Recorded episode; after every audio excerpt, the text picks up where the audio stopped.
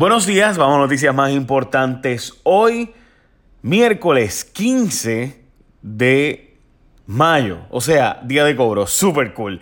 Bueno, el misterio de la Virgen de Fátima se queda corto con el misterio de los parquímetros de Caguas y el contrato más extraño de la historia.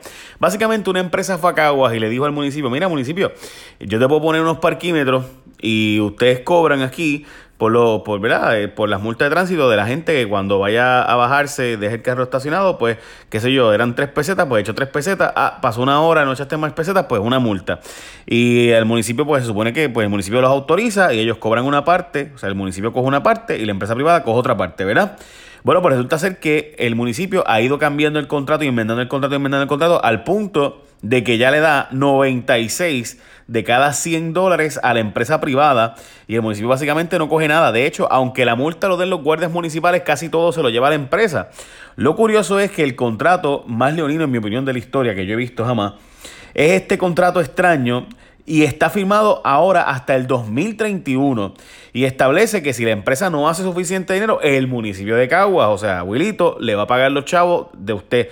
Curiosamente, el municipio de Caguas está en un déficit, según la gente de abrepr.org, de cerca de 10 millones de dólares, así que pues no tiene ningún sentido. Y Wilito le regala los taxes también a esta empresa. Así que esta empresa no solo se llevó la salsa y el pollo, sino que además de eso logra acuerdos simplemente increíbles. No hay forma de comprender cómo un municipio le da el 96% de lo que genera en una multa y simultáneamente eh, lo que generan los alcaldes, ¿verdad? Y demás, estando en esta quiebra. Eh, está bien raro, bien raro, bien raro, bien raro, bien raro. Bien raro. ¿Qué habrá pasado ahí? Estamos investigando esta historia de Tatiana Ortiz Ramírez para Jason Rayo Equipa de hoy. Bueno, cruce los dedos, aseguran que Nueva Ley de Inversiones tumba la casa mame. Y es que alegan que la combinación, y esto es lo que llegó ayer el gobernador, esto es una noticia súper buena según el gobernador, las zonas de oportunidad federal, Puerto Rico aplica básicamente casi toda la isla a una zona de oportunidad y es que empresas que establezcan aquí no van a pagar impuestos federales por por lo menos 10 años. Eh, pues resulta ser que si además de eso le añadimos los incentivos que está haciendo Puerto Rico, más el que el gobierno federal está dando unas líneas de crédito para empresas de esa zona, estaríamos hablando de un posible impacto de hasta 2 billones de dólares, dice el gobernador. Siempre se exageran los impactos, pero 2 billones en la economía de Puerto Rico, pues ciertamente es noticia y que es algo que sería todos los años, no de una vez nada más, como pasó con los fondos ARRA, que fueron una sola vez, pues. Eh, así que, obviamente, pendiente a ver qué alternativas verá y qué negocios se pueden implementar y traer a Puerto Rico. Se va el monitor federal de la policía, ahí los dejo con ese desastre, y es que el monitor tira una bomba a Arnaldo Claudio con su renuncia y expresiones de que el juez federal Gustavo Gelpi permite el malgasto de dinero público en la reforma de la policía y que ha sido un fiasco y que se permite que el dinero del pueblo básicamente se vote. Eh, para que ustedes que nos recordarán, la Policía de Puerto Rico fue demandada por la ACLU, la ACLU, eh, la American Civil Liberties Union, y en síntesis, lo que se dijo en aquella demanda fue, mira, eh, la Policía de Puerto Rico tiene demasiada corrupción, gente violando derechos civiles, está el garete.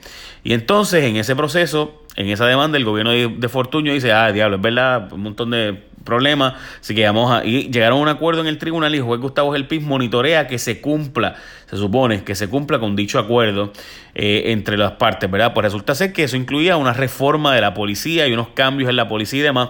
Pues dice básicamente el monitor, que es el tipo que se encargaba del cumplimiento técnico y asesorar al, juez federal de en qué cosas estaba fallando y cosas estaba haciendo bien.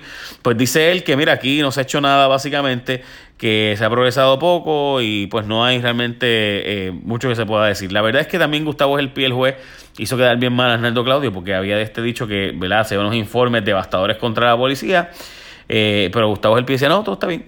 Así que el, que observaba y estaba bien en el, en el terreno, pues decía, todo estaba bien, bien mal, pero bueno. Aumento de la Autoridad de Energía Eléctrica está bien feo para la foto. Las empresas denuncian que la carga es onerosísima, mientras que el gobernador dice que todo es un papelón. Y es que el gobernador dijo que no va a subir el costo de la Autoridad de Energía Eléctrica, que es un mero cargo de transición, que esto no es un aumento. Tú vas a sentirlo si en tu factura, pero el gobernador dice, bueno, es que el del 2014 no estamos pagando toda la deuda. Eh, gran parte de la deuda se dejó de pagar en el 2014, parte de la deuda del 2016 sin duda.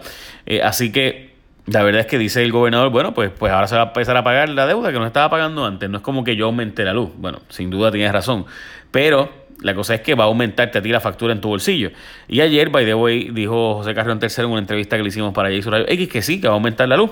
Eh, y Supuestamente el gobernador dice que él va a lograr otros recortes. Esto es como si tú hicieras, ¿verdad? Un sándwich y, el y, yo te diga que no va a aumentar el precio porque aumentó el precio del queso. Ah, ¿por qué? Ah, porque le voy a quitar el jamón. Este, pues, obvio. O le voy a echar menos mantequilla, así que, pues no sé. Y por eso, pues no te vas, tú, tú no lo vas a sentir. Bueno, vas a sentir, pero hay una diferencia. En fin, eh, así que eh, las empresas privadas están diciendo que muchas empresas tendrán que irse, bajar operaciones o hasta cerrar e irse de Puerto Rico si se aumenta la luz a 28 centavos el kilovatio hora, que es lo que estaría aumentando según la propuesta que está ahora mismo dándose.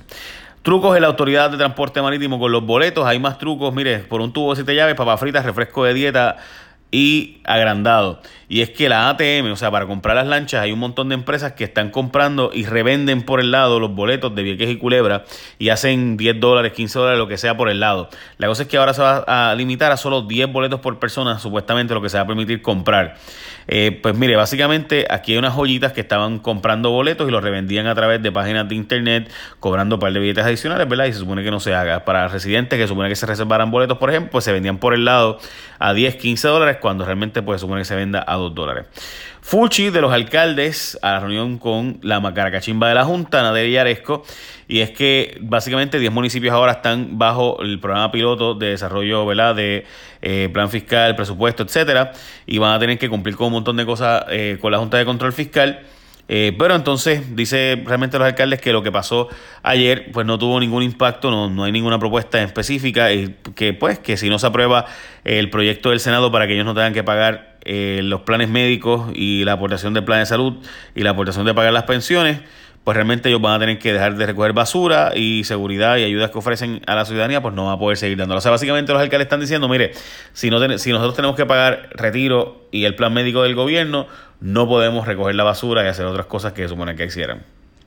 Recuerden que los alcaldes, la Junta y demás está cortando los subsidios del gobierno central, así que muchos alcaldes pues no tienen los ingresos que una vez tuvieron y no existe el Banco Gubernamental de Fomento, que era el que antes le salvaba los malos manejos a los alcaldes. Si usted me pregunta qué yo pienso, pues básicamente en el 2006, 2005, 2006, Willy Miranda Marín puso el impuesto del chavito para recoger la basura, mire cómo lo gastaron, así que los alcaldes mientras más chavos le dan, más lo fututean. Y esos son los hechos, no es mi opinión. Ahí está el tiempo y la demostración de cuántos están en déficit, cuántos dependían de coger prestado del Banco Gubernamental de Fomento y cuántos están insolventes hoy gracias a su mala administración. Esas son las noticias más importantes del día y otras cuantas más, pero yo diría que son las más importantes. Así que écheme la bendición, gente. Dios me lo bendiga. Écheme la bendición. Bye.